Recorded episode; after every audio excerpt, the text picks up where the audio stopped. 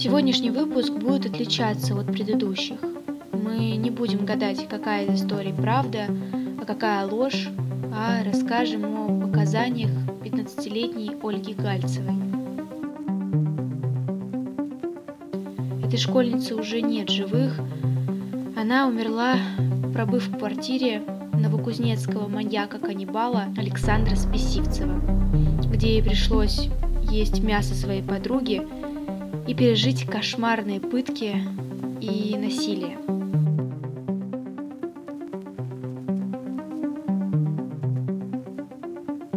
Предупреждаем, особо впечатлительным лучше остановить подкаст на этом моменте и не слушать дальше.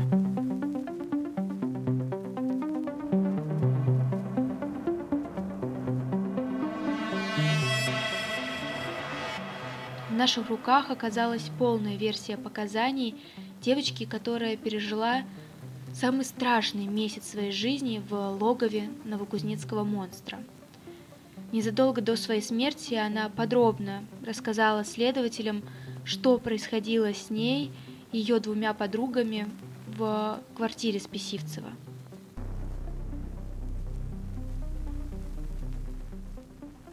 Но ну, начнем с того, что в доме на Пионерском проспекте в южной столице Кузбасса Ольга оказалась совершенно случайно.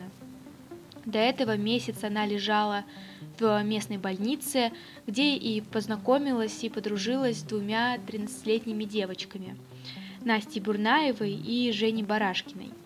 24 сентября 1996 года девочки решили выйти из медучреждения – и пойти в магазин за какими-то батарейками для плеера. На улице они и встретили мать Списивцева, Людмилу.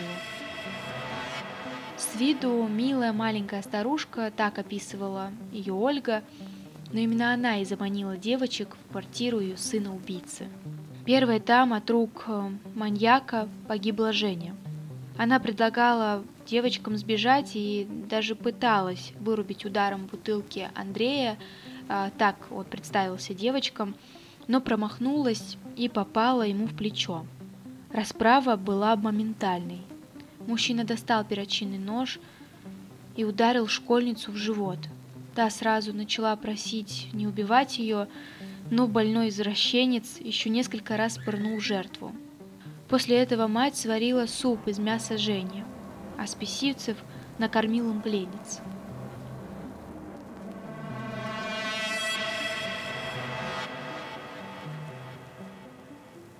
Для двух других девочек, Насти и Ольги, этот ад в квартире Списицева продолжался еще месяц. И чем больше они находились в логове маньяка, тем извращеннее становились его пытки. Он практически каждый день их бил, насиловал, а если они начинали сопротивляться, он делал это с еще большей жестокостью, резал и приковывал их к наручниками в ванной. Второй в квартире Списивцева погибла Настя Бурнаева. Маньяк забил маленькую девочку из-за подозрений в краже газеты с программой передач.